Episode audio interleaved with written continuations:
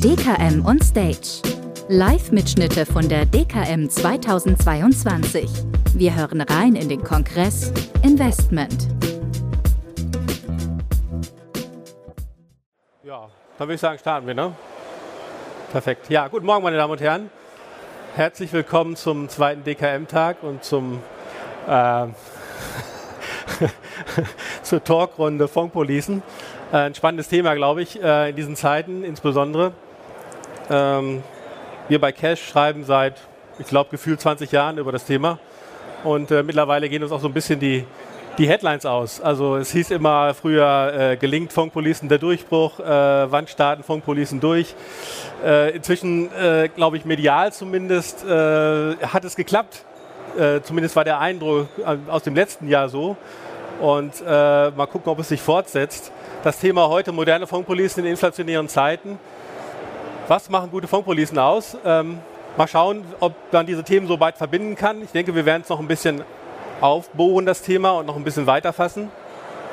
Ich freue mich, dass wir eine sehr äh, gut zusammengestellte Runde dafür haben, nämlich zwei Versicherer, ein sozusagen Analysehaus und ein Investmenthaus. Von daher glaube ich, haben wir da äh, eine ganz gute Mischung zusammenbekommen. Ich begrüße zunächst äh, von links Tom Rohrbach. Er ist Bereichsleiter Finanzvertrieb und Pools bei HDI. Hallo, Herr Rohrbach. Ist das Mikro an? Jawohl. Ja. Schönen guten Tag zusammen. Schönen guten Morgen. Dann, dann neben ihm Roman Gödecke, Spezialist für Lebensversicherungen bei der Nürnberger Versicherung. Hallo, Herr Gödecke. Hallo, schönen guten passt, Morgen. Passt Hallo. das schon mal, genau. Dann Dr. Stefan Graf. Er ist äh, Senior Structurer bei äh, Munich Re Markets. Hallo, Herr Graf. Ja, wunderschönen guten Morgen. Tatsächlich das Analysehaus, das sich hinter dem Rückversicherer am Ende des Tages dann auch versteckt. Ja, und last but not least natürlich Martin Stenger, Director Sales Business Development, Development Insurance and Retirement Solutions bei Franklin Templeton. Schönen Hallo Herr Stenger. Ja. Schönen Moin. guten Morgen. Genau. So, ich habe es ja schon angeführt oder angefangen damit, äh, Fondpolicen, das Thema heute. Ähm, wie ich schon sagte, es hat ein bisschen mehr abgehoben als in den Jahren zuvor. Zumindest war der Eindruck äh, bisher so. Deshalb würde ich zunächst mal gerne auf äh, die Marktlage zu sprechen kommen und mal so hören, ob es tatsächlich so ist. Herr Gödecke, wir leben ja jetzt momentan in einer Phase äh, mit wenig Garantiezins. Äh, da könnte man ja den Eindruck gewinnen oder die Hoffnung haben, dass Homepolicen so richtig abgehoben haben. Ist das bei Ihnen so? Hat man Ihnen schon die, die Bude, sage ich mal, so ein bisschen salopp eingerannt, was das Thema angeht? Ja, wir hatten die Hoffnung ja auch so ein bisschen, als wir das äh, Produkt gelauncht hatten vor anderthalb Jahren, wo wir die Fondpolice neu aufgestellt hatten. Und wir hatten jetzt im Vergleich zum Vorjahr 123 Prozent Steigerung. Also ich würde sagen, das deckt sich so ein bisschen mit der Hoffnung, die Sie hatten. Ähm, von Nürnberger Seite kann ich es auf jeden Fall äh, bestätigen, ja. Okay. Herr Rohrbach, bei Ihnen? Naja, jetzt gibt es ja so den schönen Vertriebsspruch, Hoffnung ist ähm, oder könnte ja Enttäuschung sein oder aufgebrauchte Enttäuschung. Äh, ja, wir haben, äh, darf ich sagen, andere Zahlen aufzuzeigen, was aber auch sicherlich damit zusammenhängt, dass wir eine kundenzentrierte Produktentwicklung gemacht haben. Kommen wir gleich noch zu. Also wir haben äh, bei uns im Haus eine Steigerung von 400 Prozent zum Vorjahr, was sicherlich toll ist. Aber das haben wir uns erarbeitet, hart erarbeitet. Martin Stenger und ich kennen uns viele Jahre. Der Weg dorthin war hart. Das haben wir geschafft, liegt aber auch, muss man fairerweise sagen, an gewissen Rahmenbedingungen, wo wir sicherlich heute noch zu kommen. Mhm, okay. Dann vielleicht noch Dr. Graf zum Thema, auch wenn Sie keine Funkpolice haben, aber vielleicht haben Sie auch einen Eindruck, wie es wie sich der Markt so darstellt? Also, also ich kann ähm, die Einschätzung von Herrn Gödecke, Herrn Robach tatsächlich auch nur unterschreiben. Was wir insbesondere sehen, es war natürlich jetzt eine Zäsur, die wir gesehen hatten. Ne? Der Höchstrechnungszins sinkt, Herr Robach, wie Sie es gesagt hatten. Wir haben tatsächlich eine Welt, in der sowas wie eine 100% Bruttobeitragsgarantie nicht mehr möglich ist ne? und auch bedarfsgerecht nicht mehr möglich ist, wenn wir nachher auch sicher nochmal darauf zu sprechen kommen, warum das auch aus Kundensicht tatsächlich eine gute Idee ist. Gleichzeitig sehen wir hochvolatile Aktienmärkte, sprich wir brauchen auch clevere vorgebundene Produkte am Ende des Tages und eine Inflation, Sie haben es in der Überschrift geschrieben, ne? die, die kennen wir, glaube ich, ich kenne die tatsächlich nur vom Hörensagen von meinen Eltern oder Großeltern, dass man sowas wie zweistellige Inflationsraten tatsächlich auch sieht. Deswegen denke ich, sehr spannende Zeiten. Was ich aber auch glaube, ist, dass meine Wahrnehmung, die Diskussionen, die wir führen, dass vorgebundene Policen tatsächlich immer noch die ein oder andere Garantie am Ende des Tages auch brauchen, weil wir, glaube ich, auch Kunden haben, die dieses Sicherheitsbedürfnis nach Garantien tatsächlich haben. Und wie wir die ausgestalten, wie das sinnvoll ist, glaube ich, für alle Beteiligten, da möchte ich heute gerne auch noch ein bisschen mit Ihnen drüber diskutieren. Ja, kommen wir später noch zu. Herr Stenger, vielleicht noch mit der Einschätzung des Marktes, dann Also zur Frage Fondspolicen und wo stehen sie? Ich glaube, ein Punkt hat uns geholfen. In der Corona-Phase haben wir alle gedacht, jetzt kommt ein Fullstop. Stattdessen ist der Kunde, glaube ich, zu Hause etwas zur Ruhe gekommen und hat sich neu aufgestellt und äh, hat das Investieren aktienlastiger oder Invest Investmentfonds freudiger, will ich es mal nennen, so ein bisschen für sich entdeckt, sodass dann auch äh, Fondspolicen in der Form, wie es HDI Nürnberger in der Zeit an den Start gebracht haben, auch richtig auf einen guten ja, Nährboden gefallen sind. Wir merken das auch als äh, Frank in Templeton.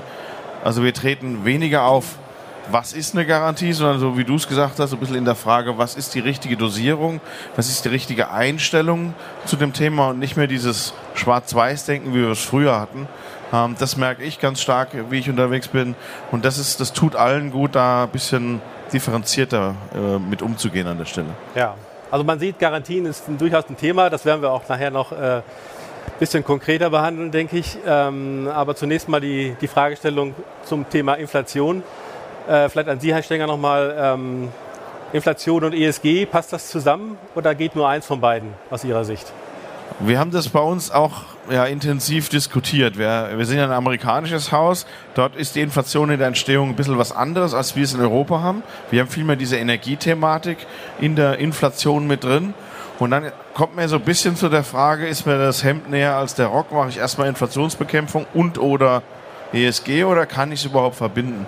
Und wenn ich mir aber die Investitionspakete anschaue, egal ob ich jetzt ESG-Fan bin oder nicht, sehe, was ein Joe Biden durch beide Kammern gebracht hat in der Dimension, im Volumen, sehe, was Brüssel an, an Investitionen gemacht hat. Selbst in den Corona-Paketen gab es ESG-Spielregeln. Also wenn ich da aus Brüssel äh, Gelder abgerufen habe, gab es da klare Spielregeln, wie müssen die ESG-Konformität an der Stelle herstellen. Mhm. An diesen Investitionsströmen darf ich nicht vorbeigehen beim Aufbau Altersvorsorge. Und äh, deswegen ist für mich das ein klares Und weil da einfach viel in den Markt reinkommt. Wir haben die, die Abkommen mit Kanada, grüner Wasserstoff als neue Technologie-Thematik mal an der Stelle, äh, um nur ein Beispiel mal zu nennen an der Ecke. Und deswegen ist für mich das ein klares Und und taugt auch zur Inflationsbekämpfung, zumal wir uns nicht blenden lassen dürfen von dem Zins, der da wieder zuckt und ein bisschen zurückkommt, weil realzinsseitig, also Inflation, Realzins, das ist ein Abzug gebracht, sind wir schlechter als bei der letzten DKM, obwohl die nominale Zahl vom Zins ein bisschen nach, gut nach oben gegangen ist an der Stelle. Mhm. Okay, bevor wir zu den ganz konkreten Themen kommen, äh, die jetzt alle schon mal angerissen wurden in, in, der, in der ersten Runde, vielleicht an Herrn Graf nochmal die Frage, Aktien oder Kopfkissen? Was ist aus Ihrer Sicht äh, die bessere Wahl? Ja, das ist eine sehr gute Frage. Und natürlich die bessere Wahl, das ist die noch bessere Frage, die Sie gerade stellen.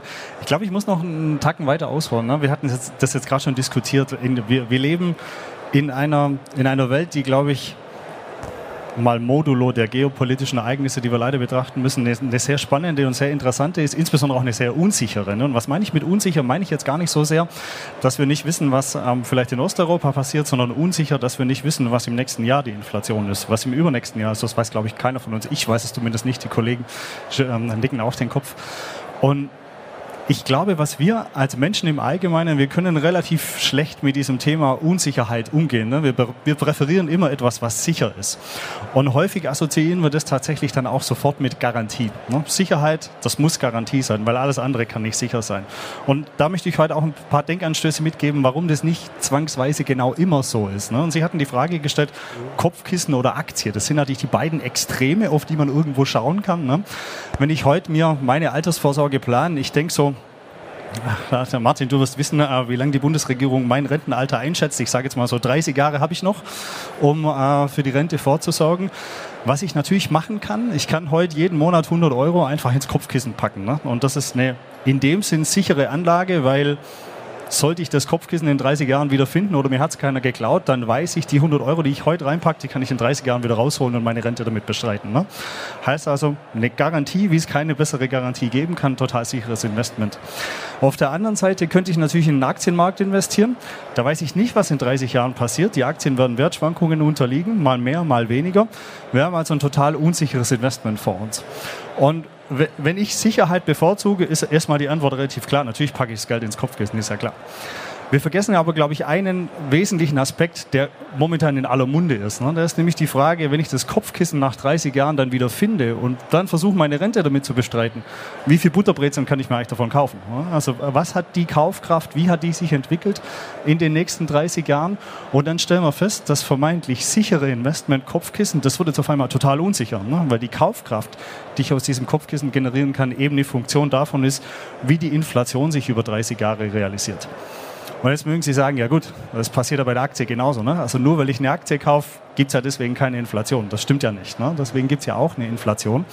Was man jetzt aber feststellt, und ich glaube, das ist ein ganz wesentlicher Punkt in der ganzen Diskussion, wie wir sie führen, der überwältigende Teil der wissenschaftlichen Arbeiten, die sich mit der Frage beschäftigen, haben Aktienentwicklung und ich, was eine Aktie nachher genau ist, da werden sicher die Kollegen nachher auch nochmal genauer darauf eingehen, was wir uns darunter vorstellen.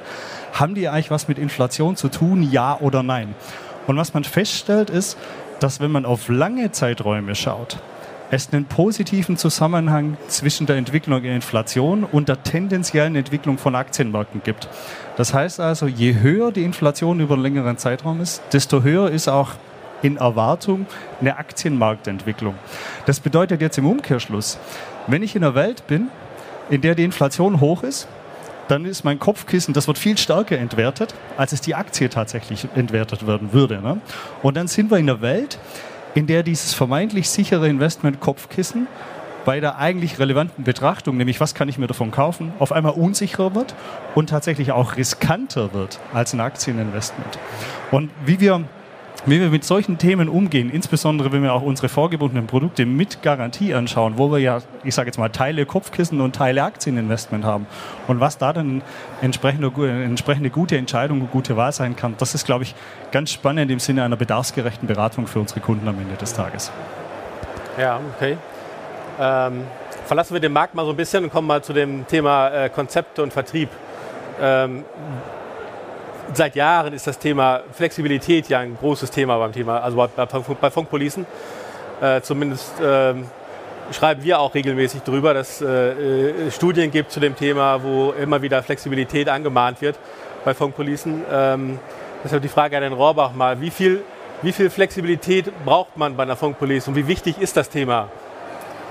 Ich habe es ja eben gerade schon angesprochen äh, in der ersten oder, oder geantwortet in der ersten Frage. Wir haben vor drei Jahren äh, das erste Mal in der Unternehmensgeschichte eine wirklich kundenzentrierte Produktentwicklung durchgeführt. Was bedeutet das? Wir haben eine Initiative, die nennt sich Zukunft und haben dort äh, nicht mehr, wie das früher so war, mal ein oder zwei Vermittler befragt, wie soll das eigentlich aussehen, was muss denn da rein, was muss am Ende rauskommen, sondern wir haben wirklich intensiv über alle Vertriebswege, Maklervertrieb, Finanzvertrieb, Puls, äh, haben wir diese Befragung durchgeführt und das Ergebnis, ich meine, das habe ich eben gerade ja, rübergebracht, in Prozent ausgerückt, das ist sensationell und das liegt vor allen Dingen daran, dass eben hier die Schicht 3 auch wirklich gelebt wird, so wie Herr Rürup das 2005 mal angedacht hatte, dass es eben als Kapitalanlage auch zu verstehen ist. Das bedeutet ganz konkret, dass man eben auch als Versicherer in der Zukunft in der Lage sein muss, Teilauszahlungen so für den Kunden auszuzahlen, als sei es ein Sparbuch, in Anführungsstrichen. Mhm. Äh, sprich, äh, die Denke der Versicherer muss sich ändern. Die, die Kunden werden diese alte Denke der reinen Altersvorsorge auch nicht mehr akzeptieren. Und insofern ist uns das meiner Meinung nach deshalb gut gelungen, weil wir diese ganzen Ideen der Vertriebe reingenommen haben. Kostenstruktur, Flexibilität, Teilauszahlung. Das auch vor allen Dingen, dass eine Überweisung dann keine 100 Euro kostet an den Endkunden, weil das wird der Endkunde heute auch nicht mehr akzeptieren. Und äh, ich kann jetzt schon sagen, viele Menschen siegen ja Milliarden auf den Sparbüchern deutscher Bürger. Das sind die Falschsparer, wie wir das ja. immer nennen. Und die werden sicherlich in naher Zukunft bei den Anbietern, die diese Flexibilitäten äh, anbieten am Markt, diese Gelder umschichten, denn da sind sie dreimal besser aufgehoben als für einen Minuszins äh, oder unterm Kopfkissen. Ja. Herr Gödicke, was äh, sagt der Vertrieb der Nürnberger zum Thema Flexibilität? Ja, in, im Grunde genommen kann ich äh, vieles äh, bestätigen, was äh, Tom Rohrbach sagt. Und ähm, eines äh, hat er auch angesprochen. Die Frage ist ja, wie werden wir wahrgenommen vom Kunden? Und ähm, wo investiert denn der Kunde, wenn es keine Versicherung ist? Und äh, wir haben ja immer das Thema Langfristigkeit. Das ist auch gut, dass man zumindest die Option hat, langfristig zu sparen. Aber es ist natürlich auch eine gewisse Angst da, wenn wir uns die Fondspolicen aus den 70ern, 80ern anschauen, wo vielleicht so eine gewisse Erfahrung auch da ist. Einmal irgendwo investiert und Flexibilität ist irgendwo gar nicht vorhanden und da müssen wir raus. Mhm. Der Kunde muss ein gutes Gefühl haben, wenn er mal seine Neigungen, seine Ansichten ändert, wie eine perfekte Vorpolice, ein perfektes Investment aussehen soll, dann muss diese Police das können. Das sind Themen wie Auszahlung, das sind Themen wie Beitragserhöhung, das sind Themen wie Investmentwelt. Ja, welche Fonds kann ich mit reinnehmen? Das war früher auch noch anders als heute. Und ich glaube, ähm, da sind wir aktuell, was das Produkt angeht, auf dem richtigen Weg. Und jetzt müssen wir schauen, dass wir das auch von der, von der Wahrnehmung, wie der Kunde uns wahrnimmt, auch transportieren. Wie sieht Herr Graf die, das Thema Flexibilität? Ich kann vieles unterschreiben. Ähm, ja. Was Sie formulieren, ich, ich glaube, was, was total wichtig ist. Ne? Wir haben Produkte, die sind sehr flexibel mittlerweile, also die können wirklich viel. Ne? Ähm, wir haben auch sicherlich das eine oder andere Kundensegment, wo genau sagen würde, jawohl, ich kann diese Flexibilitäten auch entsprechend ausüben, aber wir haben sicherlich auch Kunden, die wir an die Hand nehmen müssen wo wir die entsprechende Begleitung auch brauchen, wo dann Sie auch als Vertriebspartner gefragt sind, Ihre Kunden dann auch mit zu begleiten. Wann ist es denn jetzt sinnvoll, so eine Flexibilität auszuüben, ja oder nein? Ne? Du hast eine Elternzeit vor dir. Weißt du eigentlich, dass deine Police dir es erlauben würde, hier jetzt auch mal einen Beitrag einfach ruhen zu lassen, den wieder in Kraft zu setzen, etc. pp. Das sind, glaube ich, die einfachen Dinge, aber ich glaube, da müssen wir als Branche auch noch weiter arbeiten, dass wir diese Flexibilität auch transportiert kriegen und den Kunden begleitet kriegen. Und ich möchte vielleicht noch ein, ein Thema oder ein, einen Wünsch dir was Gedanken, den ich ja vielleicht einfach nur, nur äußern darf, auch mitgeben. Ich glaube, wir haben relativ viel gemacht im Sinne Flexibilität bei der vorgebundenen Police. Du kannst das Investment ändern, kannst die Beiträge ändern, kannst vielleicht auch endfällige Garantien an- oder ausschalten. Das machen wir potenziell auch lebensphasenabhängig. Wo, wo ich noch in einer für mich idealen Welt auch hindenke, ist die Frage, können wir nicht sowas wie zum Beispiel Garantien auch mal während der Laufzeit an und wieder ausschalten? Ne? Also wir haben das Thema gerade gehabt, Lebensphasen ändern sich. Ich bin ein Jahr auf dem Sabbatical vielleicht möchte ich mich gar nicht um meine vorgebundene Police kümmern. Ne? Also meine, meine Asset-Allokation finde ich ganz gut, finde ich ganz toll, aber wer weiß, was passiert. Ich möchte nicht jeden Tag Nachrichten lesen, lass mich mal eine Garantie anschalten, die ich auch wieder ausschalten kann. Ich glaube, in so eine Denke kann man tatsächlich auch noch denken, um die Flexibilität mit der Anpassung der Lebensphasen der Produkte an die Kunden tatsächlich auch bedarfsgerecht auszugestalten. Zum Thema Flexibilität gehört natürlich auch das äh, Thema Fonds. Ähm, ich glaube, vor 50 Jahren, als die erste Fondspolice an den Markt kam, gab es, äh, glaube ich, einen Fonds in dieser Fondspolice. Äh, das heißt, inzwischen ist da viel passiert sozusagen. Deshalb die Frage an den Stenger mal, mit welchen Wünschen kommen den Versicherer auf Sie zu als Asset Manager? Das hat sich durchaus verändert an der Stelle. Ich habe ja, das Glück oder den Luxus, dass wir von Frank Templeton ein sehr breites Angebot haben, nicht zuletzt auch durch die Akquise von Lake Mason, die wir in 21 durchgezogen haben, sodass wir von aktiv, passiv bis hin zu alternative Investments alles äh, zur Verfügung haben und das dann aber auch, das drückt sich auch ein bisschen in meinem Titel aus, nicht einfach nur als Fonds von der Stange. Ich kann auch die Wünsche entgegennehmen, portfoliogetriebener Ansatz, mit welchen Komponenten auch immer äh, kombiniert, bis hin zu digitalen Tools, die wir aus den USA auch nach Europa jetzt bringen, da alles in Kombination hinzubringen. Dominierend ist natürlich im Moment die Nachhaltigkeitsthematik. Und äh, es war spannend zu sehen, wir haben das angefangen zu thematisieren aus Europa heraus, wie dann die US-Kollegen auch mal angerufen haben, sagen, ist das jetzt nur so ein Trend für einen Sommer oder hält das auch ein bisschen länger? Ja. Ähm, jetzt, wo das Joe Biden-Paket abgeschlossen ist, ist es dort auch ganz anders in der Wahrnehmung. Ich finde immer spannend, bei ES und G sind die viel mehr auf der zweiten Säule unterwegs. In den USA ist der, der zweite Buchstabe viel dominanter als bei uns. Das hat auch ein bisschen was mit Black Lives Matters und äh, dem Umgang mit Latinos und ähnliches zu tun. Ähm, aber jetzt kommt da auch der, die Bewegung in die retailige Seite rein. Vorher war es nur auf der institutionellen Seite. Ähm, was uns als Haus aber auch durch Jenny Johnson, die seit drei Jahren das Haus leitet, ja neu hat sich aufstellen lassen, dass jeder Investmentprozess mit der ESG-Fragestellung beginnt und nicht am Ende erstmal so by the way mhm. ähm, betrachtet wird. Das ist natürlich das, was jetzt im Moment dominiert. Ähm, aber ich glaube, dass wenn wir in fünf Jahren hier sind, werden wir nur noch darüber investieren und eher die konventionellen Themen werden dann die Ausnahme sein. Ja, das heißt, Sie erwarten, dass ESG dann quasi ein Hygienefaktor wird. Es wird ein Standard sein, genau. Ja, okay. genau. Ja. Ähm, trotzdem mal die Frage, da wir gerade beim Thema ESG sind, an die beiden äh, Vertreter der, der Versicherer. Äh, Herr Gödecke, ähm, das Thema ESG, wie wichtig ist das für Sie innerhalb der Fondspolice?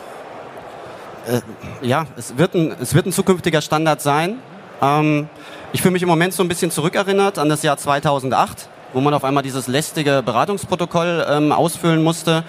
Mittlerweile gehört es zur Standardthematik mit dazu. Im Moment gibt es lästige ESG-Fragen, die sich Juristen ausgedacht haben, wenn sich Juristen was ausdenken, ist es meistens nicht einfach. Vertrieb soll ja einfach sein und ähm, da sind wir am Anfang von einem Weg. Äh, und die Frage ist ja, was ist der Grundgedanke? Der Grundgedanke ist, dass wir Transparenz erzeugen in den Investments. Transparenz ist etwas, was der Kunde, gerade der informierte Kunde, der jetzt gerade heranwächst, auch sehr schätzt. Und ähm, ja, wenn wir jetzt das Zielbild sehen und die lange Reise, die ja auch die Altersvorsorge irgendwo ähm, schon immer äh, ja, begleitet hat, dann sehe ich das Thema ESG als wichtiges Thema, um einfach auch unsere Versicherungsbranche in die richtige Ecke zu rücken, wo sie hingehört, nämlich dass wir transparente Produkte anbieten und dass das Teil der Lösung ist, wenn ich wirklich für die Zukunft etwas äh, vorsorgen möchte. Also von daher ESG, holpriger Start von der Umsetzung her, wie das politisch auch angegangen wird, aber notwendig, um langfristig die Transparenz zu erzeugen, die wir in den Investments brauchen. Mhm. Auch an den Rohrbach nochmal die Frage ja, kann mich da auch nur anschließen. Es wird auf gar keinen Fall eine vorübergehende Erscheinung sein, es wird bleiben. Es wird in den Vergleichsprogrammen äh, meiner Meinung nach äh, auch sehr relevant sein und wir werden als HDI auch insofern reagieren, dass wir im Januar schon eine Clever Invest Green bringen, also nicht so Greenwashing, sondern echte Clever Invest Green. Und wir werden, äh, das sieht man natürlich auch an der Kapitalanlage der Talangs, die gezwungenermaßen schon vor Jahren schon das Thema Nachhaltigkeit aus Börsensicht heraus verfolgen musste, dass wir da auch extern aufgestellt sind. Und ich kann auch nur den Rat geben an alle Vermittlerinnen und Vermittler, weil für dieses Jahr am wichtigsten sich damit ausgiebig zu beschäftigen und auch fortzubilden. Denn ja. äh, man merkt dann doch, äh, wenn man sich mit dem Thema intensiver beschäftigt, dass äh, das macht man nicht mal so in fünf Minuten. Also ich kann nur jedem raten, wer in dem Thema nicht fit ist, wird in der Zukunft weniger verkaufen. Mhm. Ich möchte einen Punkt da noch äh, anschließen. Was mir ein bisschen zu kurz kommt auch ist, wenn ich jetzt Vermittler bin und will irgendwann meinen Bestand veräußern und ich habe den bis dahin nicht ins ESG hineinbekommen, wird der weniger wert sein. Das muss einem ganz klar sein. Die Werthaltigkeit von meinem eigenen Bestand hängt auch davon ab, wie ich dort meine Hausaufgaben gemacht habe, so wie es Tom Rohrbach auch eben sagt. Ähm, und wenn ich mich dem verschließe, auch wenn es ein holpriger Start ist, wir alle kennen die Hindernisse bei der ganzen Regulatorik an der Stelle, ähm, muss ich dem aber mich annehmen, egal ob ich Produktgeber bin oder am Kundentisch sitze und das eben vermittle an der Stelle. Das hoffe ich, dass das nicht außer Acht gelassen wird. In den USA gibt es einen Ausdruck ESG Bleaching. Also ich berate nicht nach ESG, ich verkaufe es aber trotzdem, mhm. ja, äh, um der Dokumentation so ein bisschen aus dem Weg zu gehen. Das ist äh, bei der Bewertung vom eigenen Bestand dann eher ungeschickt. Mhm. Das stimmt, ja. Wie ist denn überhaupt die, ja bitte, wenn Sie auch noch Einfach nur eine Ergänzung. Also ich unterschreibe, was die Kollegen sagen. Ne? Das ist ähnlich wie Unisex. Da haben wir damals auch alle geflucht und das ist einfach nur Hygienefaktor. Genauso wird es bei der Nachhaltigkeit sein. Mhm. Glaube ich auch mit einem wesentlichen Unterschied. Bei Unisex können wir uns vermutlich alle was darunter vorstellen. Bei Nachhaltigkeit bin ich mir sicher, wenn wir Sie im Raum alle fragen, was denkst denn du, was ist eigentlich Nachhaltigkeit, dann hat jeder eine fundamental, vielleicht nicht eine fundamental, aber mindestens eine andere Meinung. Und ich glaube auch, dass wir erst eine Konvergenz hinkriegen werden über die Zeit, was Nachhaltigkeit für uns tatsächlich alle bedeutet. Was im Umkehrschluss wieder heißt, dass wir Produktgeber und auch Sie, Vertriebspartner, tatsächlich Ihre Kunden weiter an die Hand nehmen müssen. Wir können nicht sagen, den nachhaltigen Fonds, den nimmst du jetzt und das passt für die nächsten 30 Jahre, sondern da sind wir in dem Thema gemanagte Portfolien. Wir Versicherer, wir kümmern uns um dich und wir wissen dann auch, was in fünf Jahren tatsächlich in Anführungszeichen State of the Art ist, wenn es um das Thema Nachhaltigkeit am Ende des Tages geht. Mhm. Mhm. Wie ist das denn überhaupt? Was kriegen Sie aus dem, aus dem Vertrieb gespiegelt zu dem Thema äh, ESG? Ist das eher etwas, was man proaktiv ansprechen muss oder kommen die Kunden schon auf Sie zu und sagen, was habt ihr denn da im, im Petto zu dem Thema?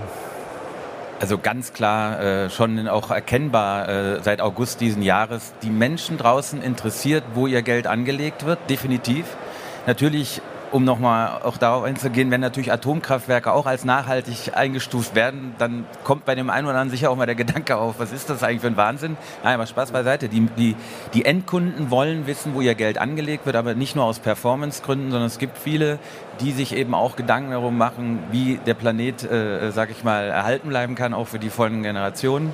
Und das sollte man wirklich nicht unterschätzen. Und ich nehme vor allen Dingen in der Zielgruppe, wo wir auch stark unterwegs sind bei Finanzvertrieben, wo der Kunde 26, 27 Jahre jung ist, äh, da ist das ein ganz, ganz wichtiges Thema. Und das soll man mal nicht unterschätzen. Mhm. sind viele Menschen, die äh, gewisse Kapitalanlagen dann auch definitiv verneinen und auch nicht unterschreiben. Also es ist auf jeden Fall ein Thema im Vertrieb. Mhm. Es ist aber auch, äh, letzter Satz, ähm, ein super Argument, äh, um Menschen äh, die Ängste, über die wir eben gerade gesprochen haben, das Bedürfnis nach Sicherheit und Garantien zu nehmen und eben auch, äh, sagen wir mal, etwas besser aufzuklären für die Vorteile einer äh, Aktienanlage in dem Mantel Versicherung, mhm. Fondspolice. Mhm.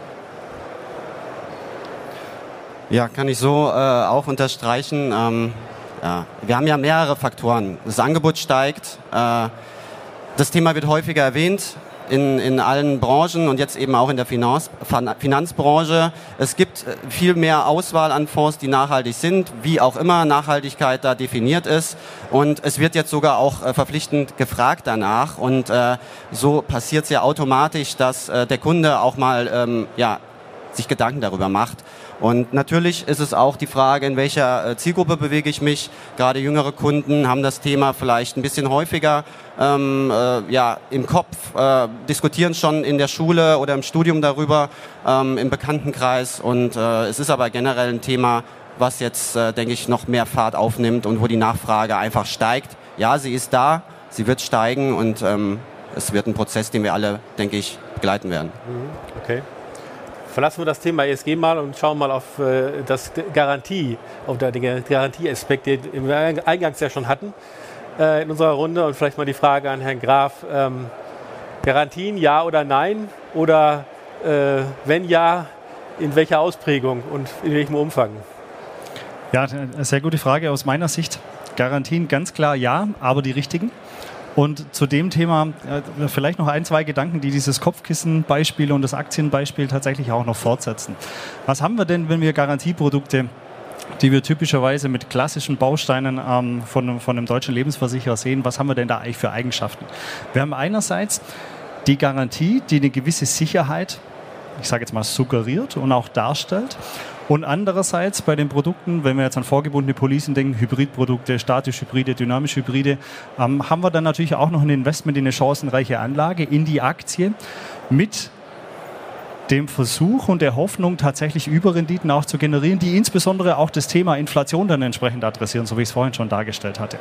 Was wir natürlich aber nicht vergessen dürfen, so ein Aktienmarkt, der schwankt auch mal. Ne? Also wenn wir, wenn wir der unglückliche Rentner sind, der im März 2020 vor der Erholung in Rente geht, dann nimmt er die Schwankung natürlich genau mit. Ne? Und, das, das, und da, da müssen wir uns die Frage stellen, welcher Effekt überwiegt denn jetzt eigentlich, dass ich eine hohe Garantie habe, deswegen weniger diesen Schwankungen ausgesetzt bin, gleichzeitig aber ein größeres Inflationsrisiko dann habe oder dass ich eine geringere Garantie habe, damit mit Inflation potenziell auch mitwachsen kann über längerfristige Zeiträume, aber diesen Schwankungen ausgesetzt bin. Und ich bin ganz ehrlich, aus dem Bauch raus kann ich solche Fragen natürlich nicht beantworten. Deswegen kommt der der nerdige Aktuar in mir raus und sagt, okay, jetzt müssen wir das tatsächlich vielleicht mal versuchen zu berechnen. Ne? Also sagen wir, wir stellen ein Modell auf, wo wir quantitative Analysen machen und uns die Frage stellen, was passiert denn jetzt eigentlich, wenn wir unterschiedliche Garantieprodukte anschauen, insbesondere unterschiedliche Höhen von Garantien. Und sowas haben wir mal gemacht mit meinen Kollegen Herrn äh, Professor Russ und Professor Kling haben wir zusammen eine Studie am Institut für Finanz- und Aktuarwissenschaften geschrieben, wo wir uns genau die Frage gestellt haben und insbesondere uns auch die Frage gestellt haben, was passiert denn, wenn wir nach Inflation auf diese Produkte tatsächlich auch draufschauen, wenn wir sie also inflationsbereinigt anschauen. Und dann stellen wir ganz interessante Ergebnisse fest. Wenn ich mit einer ich sage jetzt mal, maximalen Garantie anfange. Was heißt maximale Garantie? Die, die ich mir gerade mit dem Höchstrechnungszins noch leisten kann. Und wenn der Höchstrechnungszins auf 0,25 sinkt, dann wissen Sie alle, okay, das ist eine Zahl, die ist gerade kleiner 100. Ne? Die macht jetzt gar nicht so viel Spaß. Aber die bedeutet gleichzeitig, ich habe gar keinen Spielraum mehr für eine chancenreiche Anlageklasse. Es bleibt nichts mehr über, weil die Herstellung, die Erzeugung dieser Garantie einfach so teuer geworden ist. Und dann stellen Sie fest, wenn Sie nun sukzessive dieses Garantielevel reduzieren, dann steigt die reale Chance, also nachdem ich Inflation berücksichtigt habe, wie viel bleibt denn dann noch über, relativ stark an. Das reale Risiko, wenn es mal schlecht läuft, steigt fast gar nicht an. Und das ist genau dieser Effekt, dass wir über lange, langfristige Zeiträume eben eine positive Korrelation von Inflation und Aktie sehen. Und irgendwann kippt dieser, dieser Mechanismus. Ne? Wenn Sie mit einer Garantie weit genug runtergegangen sind, dann gewinnen Sie nicht mehr so viel an Chance, wie zusätzlich an Risiko tatsächlich dann existiert. Und einfach nur als Richtschnur, ne, als wir damals diese Studie gemacht haben, das war März 2021, da hatte noch niemand an so hohe Inflationsraten wie aktuell gedacht. Da hatte insbesondere auch noch niemand an so ein Zinsniveau wie heute gedacht. Und da waren wir so im Schnittpunkt bei einer Garantie von, ich sage mal, 70 Prozent der Bruttobeiträge, wo es dann einfach kippt und wo eine weitere Absenkung auch in der Welt nicht mehr so viel Sinn macht. Ne? Und das auch wieder der nerdige Aktuar, das hängt alles von den Annahmen und Modellen ab, die sie da natürlich reinstecken. Aber ich glaube, die grobe Richtschnur kann man schon sagen, Garantien ja, aber die richtigen. Insbesondere kann es für unsere Kunden bedarfsgerecht sein, tatsächlich auch Garantien von signifikant unter 100 Prozent der Bruttobeiträge anzubieten. Vielleicht noch ein kleines, kleine Randnotiz.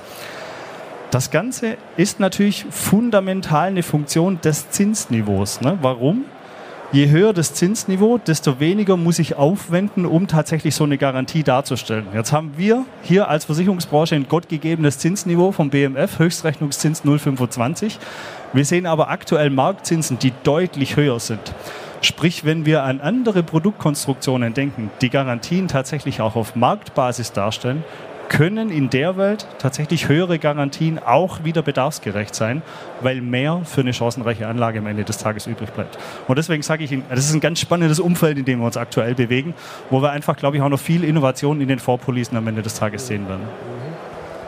Die Frage nochmal an Herrn Rohrbach zum Thema Garantien. Was, äh, wie, wie ja. urteilen Sie das? Also, ich, also, aus der fachlichen Sicht wurde es gerade äh, hervorragend dargestellt. Ja. Ähm, aber auch da wieder äh, gibt dem Kunden das, was er will. Wenn Sie sich mal die betriebliche Altersvorsorge anschauen als Beispiel, äh, wird ja, da ist ja immer die Garantie entscheidend gewesen in den letzten Jahren. Das sieht man ja auch am Marktführer Allianz, wie da die Marktanteile sind. Und ähm, ich will es mal so formulieren wollen, ähm, momentan ist es so, dass wir ja auch als HDI durch die Gerling-Historie einen nicht so ganz kleinen Bestand haben, den wir auch bedienen und haben bis heute keinen Run-Off gemacht, obwohl ja viele uns das immer nachgesagt haben. Und äh, uns das Thema zu kommen, natürlich äh, äh, ist es am Ende des Tages so, die Menschen wollen Garantien, ja, aber äh, die Frage lautet eben auch, wie jetzt durch diese VUCA-Welt, Sie haben es ja angesprochen, diese kurzfristigen Veränderungen, Inflation, Krieg, ähm, lautet wirklich die Frage, wie in der Zukunft jetzt die, die Einstellung an der Stelle sich ändert. Ich bin der festen Überzeugung, dass wir beides haben werden in der Zukunft in diesem Drei-Schichten-Modell, was ja, wie ich denke, erhalten bleiben wird. Insofern, es wird beides geben, aber die Versicherer sind jetzt, sagen wir mal, nach einer langen, langen, langen Durststrecke, ähm, äh, sagen wir mal, auf dem Wege der, der, äh, der Besserung, sage ich jetzt mal so. Äh, aber ich kann mir nicht vorstellen, dass wir in der Zukunft als Versicherer großes Interesse haben, weiter die alten Produkte der Vergangenheit zu machen, sondern wir wollen eher in die Richtung, äh, auch aus bilanztechnischen Gründen und, und, vor allen Dingen Eigenkapitalverwendung, äh, dass wir Richtung Fondspolice gehen. Mhm. Herr Stenger, ja? Ja, ich möchte eins ergänzen an der Stelle. Ich finde es interessant, wie Berlin mittlerweile auf das Thema Garantien schaut. Wer beim Bundesministerium der Finanzen das Gutachten des wissenschaftlichen Beirates sich mal zu Gemüte führt. Ist sehr unterhaltsam. Unisex-Tarif kennen die zum Beispiel noch nicht. Die trennen noch Männlein und Frauen, aber was viel spannender ist, die sprechen erstmalig in einem politischen Kontext von den Opportunitätskosten für Garantien, um eben diesen be bewussten Umgang damit zu machen und nicht diesen, wie wir früher gerne gemacht haben, das Gießkannenprinzip in Anführungszeichen zu machen. Deswegen finde ich diesen Ansatz mit diesem On-Off-Garantie-Idee finde ich sehr charmant an der Stelle, weil es eben dem Kunden eine, eine Reaktionsfähigkeit ermöglicht, aber unter Bewusstsein. Vertrieblich versuche ich es ab und zu so herzuleiten, wenn wir jetzt eine Wohnung mieten, lasse ich mir einen Energieausweis zeigen. Wenn ich einen Kühlschrank kaufe, gibt es da auch so einen Ausweis drauf. Wie muss der denn für dich, Kunde, bei der Police aussehen, damit du dich wohlfühlst? Unter vollem Bewusstsein, was das auslöst. Da geht es ja nicht um gut oder schlecht zu sagen, sagen, mach dir bewusst, wenn du den Schalter drückst, hat es die, die Konsequenz. Ja, wie, viel, wie viel Potenzial habe ich mal im Risikobudget oder eben nicht?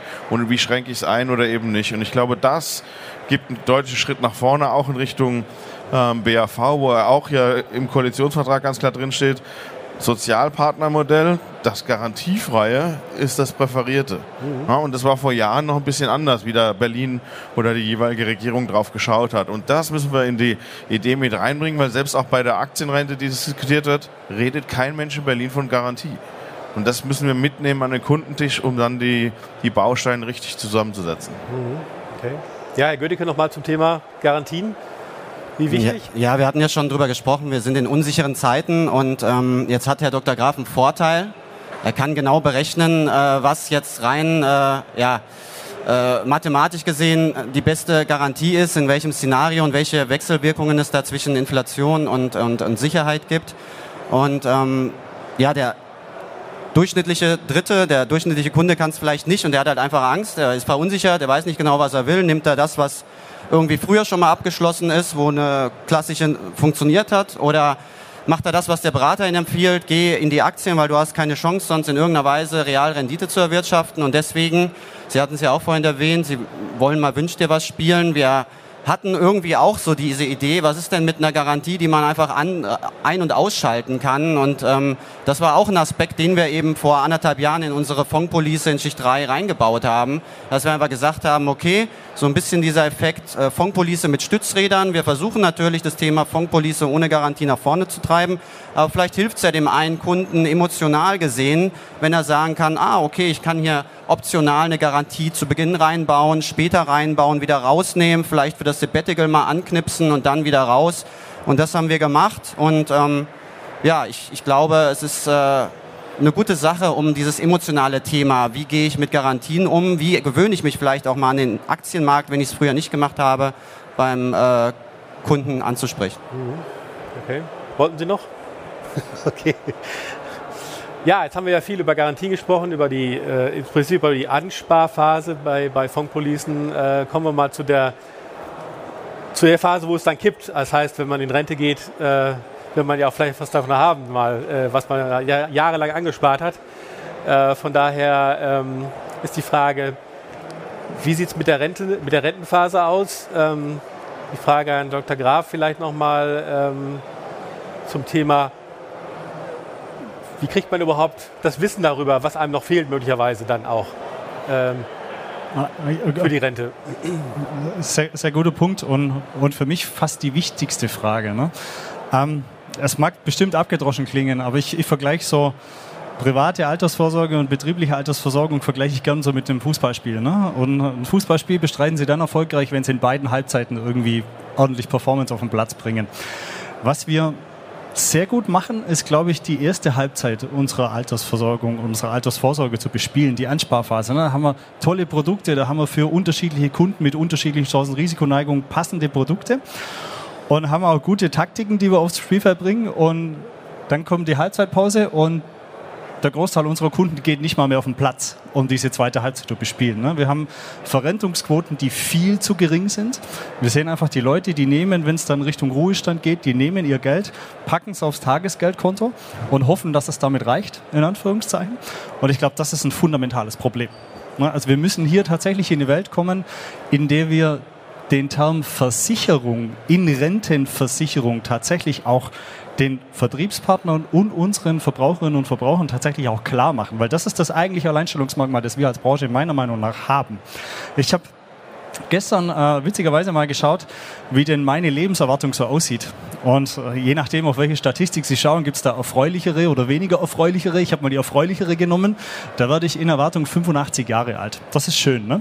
Das heißt jetzt also, dass ich zum Rentenübergang, da habe ich Ausgaben, die ich bestreiten muss. Die kenne ich vielleicht. Ich habe vielleicht ein Einkommen, das ich generieren kann. Das kann ich vielleicht auch abschätzen mit dem Geld, was übrig ist. Das Einzige, was ich nicht weiß, ist, dass ich das lebenslang tun sollte. Ne? Ich habe lebenslang Ausgaben, die ich mit lebenslangen Einkommen bestreiten soll. Jetzt könnte ich sagen, okay, wirst in Erwartung 85 Jahre, dann rechnest du mal aus. Ich versuche es mal zu rechnen, Herr Gödecke, wie viel Geld du dir tatsächlich entnehmen könntest und machst es genau auf den Zeitpunkt passend. Und dann vergesse ich aber eins. Das ist nur die Lebenserwartung, die ich habe. Wenn ich auf die gleiche erfreuliche Statistik schaue, dann lerne ich, ich habe eine relativ hohe Chance, von knapp 20 Prozent, dass ich mindestens 95 Jahre alt werde. Das heißt, in einem von fünf Leben werde ich tatsächlich älter als 95, habe also meine Lebenserwartung gerade mal um 10 Jahre verpasst. Wenn ich jetzt auf 85 mein Geld tatsächlich ausgerechnet habe, dann bin ich 86, ich bin noch da, mein Geld ist aber weg. Und das ist ein Riesenproblem. Und genau dieses Thema, dass wir lebenslang das Einkommen tatsächlich absichern, das kann nur die Rentenversicherung, indem wir uns als Kollektiv zusammentun und dieses eine von fünf Leben dann für mich vielleicht übrig bleibt.